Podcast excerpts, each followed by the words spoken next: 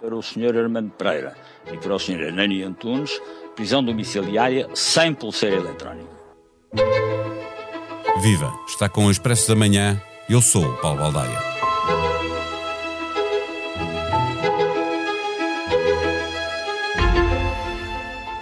Nasceu pobre, muito pobre, numa família com 18 filhos. A origem humilde, numa aldeia de Vieira do Minho, num tempo em que a pobreza imperava em Portugal e a muitos portugueses só restava sair a salto para ir ganhar a vida lá fora, marca a história de Armando Pereira, mas nunca foi capaz de lhe retirar ambição. Partiu com 14 anos para a França, instalou-se numa bidonville, bairro de Lata, nos arredores de Paris, teve vários trabalhos e aos 30 anos arriscou criar uma empresa que lhe deu os primeiros milhões a ganhar. Entrou na Altice pelas mãos do fundador, mas a história que se contava quando a Altice comprou a PT não é a mesma que se conta agora, no momento em que o imigrante português foi apanhado num esquema que dilapidou património à multinacional francesa e desviou milhões do fisco português. Multimilionário, dono de uma imensa coleção de carros avaliada em muitos milhões de euros, dono igualmente de um vasto património imobiliário, está entre os portugueses mais ricos da atualidade. Vamos conhecê-lo melhor numa conversa com Anabela Campos, que escreveu um perfil de Armando Pereira na edição do Expresso deste fim de semana. O Expresso da Manhã tem o patrocínio do BPI. O portal BPI Apoios Públicos é o novo portal de consulta de informação para apoiar os investimentos da sua empresa. BPI, tudo sobre apoios públicos para a sua empresa. Banco BPI SA, registado junto do Banco de Portugal, sob o número 10. Viva a Anabela Campos. Na edição deste fim de semana do Expresso, eh, contas a história de Armando Pereira, o multimilionário do Minho, que ajudou Patrick Drey eh, a erguer o Império Altice. Vamos começar pela ligação entre os dois. Quando é que aconteceu? Olha, uh, aparentemente uh, eles ter-se-ão conhecido uh, na viragem do século. Patrick Drahi conta-nos agora que em 2001 fundou a Altice e que em 2003 convida Armando Pereira e outras pessoas para se juntarem a ele neste projeto. E o que nós assumimos, eles nunca dizem a data em que se em que se conheceram, eh, que terá sido eh, nessa altura. O Armando Pereira já tinha uma empresa de telecomunicações, de, de, de construção de, de, infraestruturas de telecomunicações que tinha vendido, e eu imagino que eles terão cruzado algures uh, nos negócios, porque eles, eles o Armando Pereira fornecia a uh, Telecom e, portanto, terá sido aí que eles se cruzaram. Não, não, não é certo e a história tem evoluído um bocadinho. Pois evoluiu... é, que é, é isso. A, a, história que agora é contada pelo patrão da Altice sobre o, o poder de Armando Pereira na empresa é muito diferente daquilo que foi contado na altura em que eles compraram a PT ou mesmo das histórias eh, que foram contadas pela imprensa internacional e tu referes isso no, no, uhum. no teu texto na revista. Mas eu, eu, eu, sinto que houve aqui uma necessidade de cortar, Patrick Drey quis cortar com o Armando Pereira e foi muito claro nisso na conferência de imprensa que deu uh, no dia 7 na apresentação dos resultados. A história que, que eles contaram quando compraram a PT, é verdade que nunca vimos documentos escritos disso, foi sempre o que se foi dizendo, não é? E nunca desmentido, uh, é que Armando Pereira era cofundador uh, da Altice, tinha entre 20% e 30% uh, da empresa e continuava uh, a ser uh, uma espécie de número dois, sendo óbvio sempre que quem tinha o poder e o dinheiro maior seria sempre Patrick Drahi. O que ele nos vem dizer agora, muito surpreendentemente, é que eh, que Armando Pereira, afinal, nunca teve mais de 1% direto da Altice, que já não tem nada desde 2005. Há aqui uh, uma história muito Sim, diferente é, daquela é logo que nos foi contada. Ter entrado. No entanto, uh, Armando Pereira conseguiu, por exemplo, colocar a família em altos cargos no, na Altice dos Estados Unidos, não é? Portanto, alguém Exatamente. que só tem 1% não, não teria este poder todo na, na Altice, imagino. Sim, ele depois diz a certa altura que ele tem 20% dos direitos económicos, ou seja, não tem ações, mas uh, participa no, no, no, lucro da empresa. E de facto isso, isso é um pouco, esse, esse afastamento de, de, uh, de Pereira uh, entra aqui um bocadinho em contradição com o papel que Armando Pereira tem como uh, alguém que está no terreno sempre que, que, a, que a empresa tem, compra uma nova, outra, entra noutro mercado e o Yossi Benatriz, não sei se é assim exatamente que se diz, que é o, o genro dele e que estava em casa dele, aliás, segundo o Ministério Público, nas vésperas das buscas, Yossi é o diretor de compras da Altice USA e, e, pronto, e também há, há uma, uma Tatiana, uh, também cujo apelido agora não tenho presente, mas que estava na comissão executiva uh, da, da Altice France e que uh, o Ministério Público e as autoridades também suspeitam que Armando Pereira e um, Hernani Vaz Antunes, que é, que é o conhecido o comissionista, amigo, é? o amigo que com quem ele tem negócios. Que ele dizia que não era amigo e acabou a dizer que era quase como um irmão, também escreve isso no texto. Não? É? Completamente, completamente. Eles, também aqui, uh, só para terminar eh, esta, esta Tatiana, uh, portanto, eles terão comprado uma casa para ela em Paris, portanto, há, há laços de proximidade e depois, no dia 8, uh, Draí vem corrigir um bocadinho o tiro e dizer que, afinal, Armando Pereira tinha sido consultor da Altice França até julho de 2023, ou seja, até duas semanas depois de ele ter sido despedido. Portanto, há aqui uma, uma história que, que uh, está mal contada, ou foi mal contada no início, ou agora está um bocadinho mal contada, e isso é, acho é que ainda vamos ter as duas perceber. coisas. Eh, eh, para chegar à teia de empresas que Armando Pereira e o seu amigo Vaz Antunes são acusados de ter montado para defraudar a Altice e o fisco português, foi preciso correr com os antigos fornecedores da, da PT. Quando é que começou essa operação?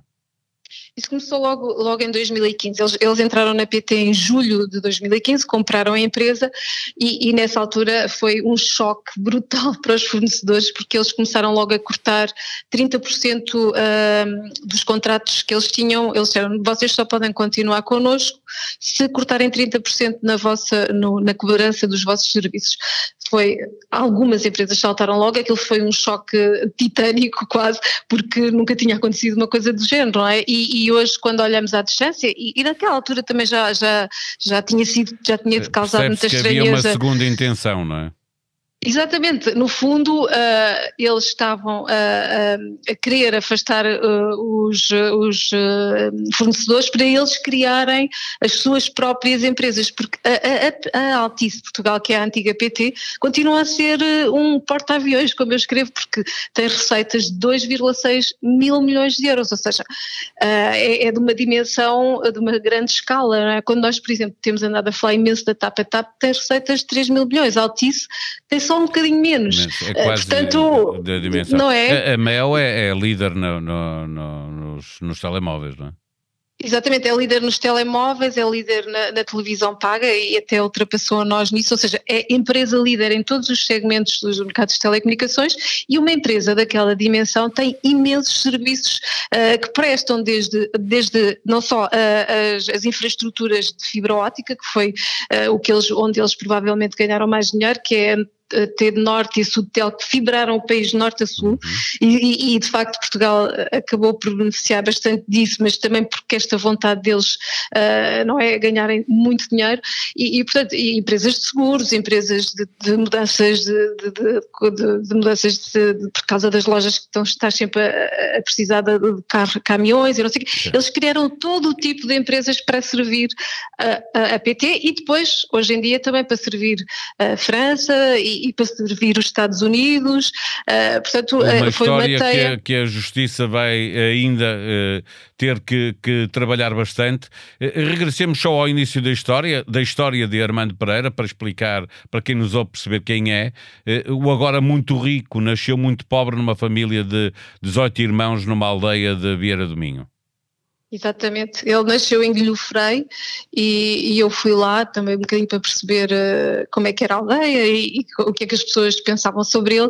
E, e a verdade é que uh, pronto, o que contam era que uh, Armando Pereira tinha imensos irmãos, eles, eles, dizem que achavam que eram 18, nem o número é, é muito preciso, mas e, e, portanto era mesmo muito pobre e, e teve que, teve que, aos 11 anos foi vender para a feira para sobreviver e depois aos 14, ainda um menino, não é? Deu o salto uh, para a França, não é? E foi trabalhar para Paris, viveu, tu contas inicialmente num bairro de Lata nos arredores da capital francesa eh, eh, e ele foi para lá e teve vários trabalhos até eh, construir a sua própria empresa.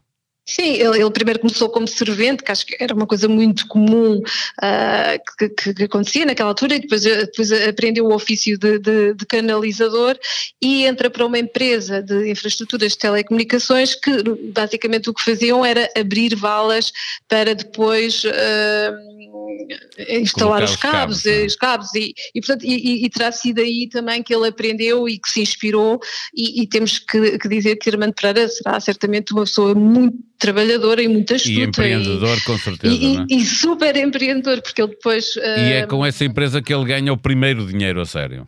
Ele, ele, depois aos 30 anos, ele, ele contou isto uh, numa entrevista à sábado, ele, ele aos 30 anos uh, achou que tinha direito a ter a sua própria empresa, achou que era capaz e foi ao Crédit Agricole, onde ele conhecia um, um, gerente de conta, pedir dinheiro emprestado para criar uma empresa. E foi quando ele criou a Sogestrel, uh, que ainda existe hoje e, e, que ele criou nos anos 90, fez-la crescer imenso e, e, e a, a, tal ponto que se tornou um grande fornecedor da, da, da France Telecom e alguém depois, uh, e depois quiseram E é isso comprar. que leva depois à Altice também, não é? O facto exatamente, exato.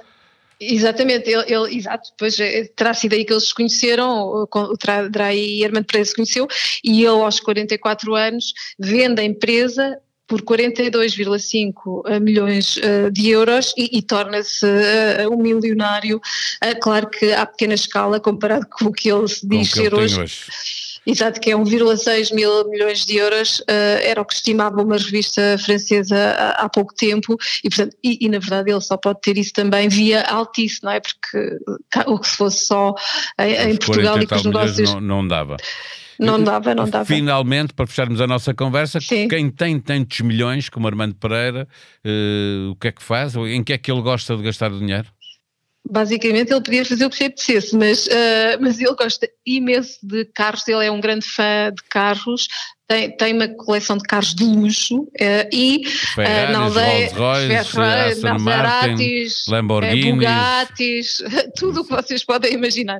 E, e ele, um, ele adora rally e uh, na aldeia conta-se que ele ia sempre, sempre que ele vem sempre a Portugal, quando há o Rally de Portugal e, e o Natal e, e, essas festas mais, mais populares, mas o Rally de Portugal ele nunca, nunca perde, costuma correr no Rally de Portugal, tem, ele tem um helicóptero uh, e um heliporto na casa dele de, de Guilhofrei, que é a tal aldeia de Vieira do Minho, uh, que ele usou já algumas vezes, uh, uma ou outra vez, dizem, dizem os guilhoferenses, para ver o Rally de Portugal, portanto é, ele tem, pronto, tem, tem vício, tem, tem adrenalina, eu, eu, eu penso, depois tem também um avião particular, enfim, uh, tudo o que um ultra rico uh, tem direito.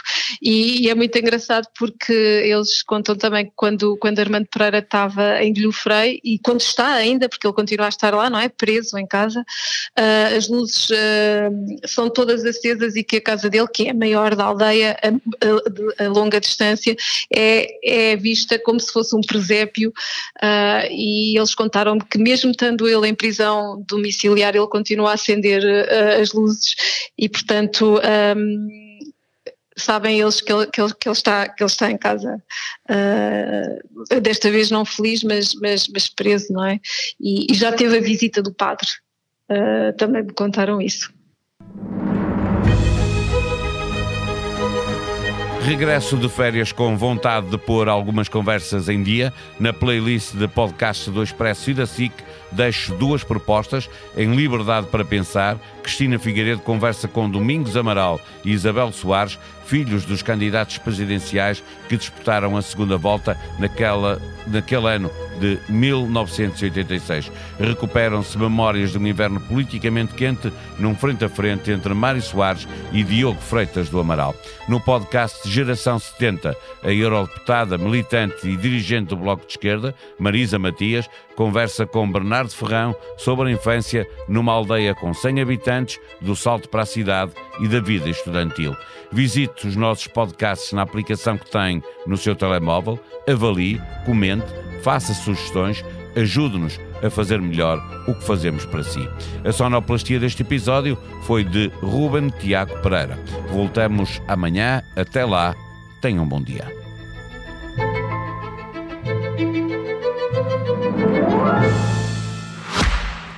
O Expresso da Manhã tem o patrocínio do BPI, patrocinador oficial das seleções e do futebol feminino. O mundo já está a mudar o mundo. Banco BPI, Grupo CaixaBank.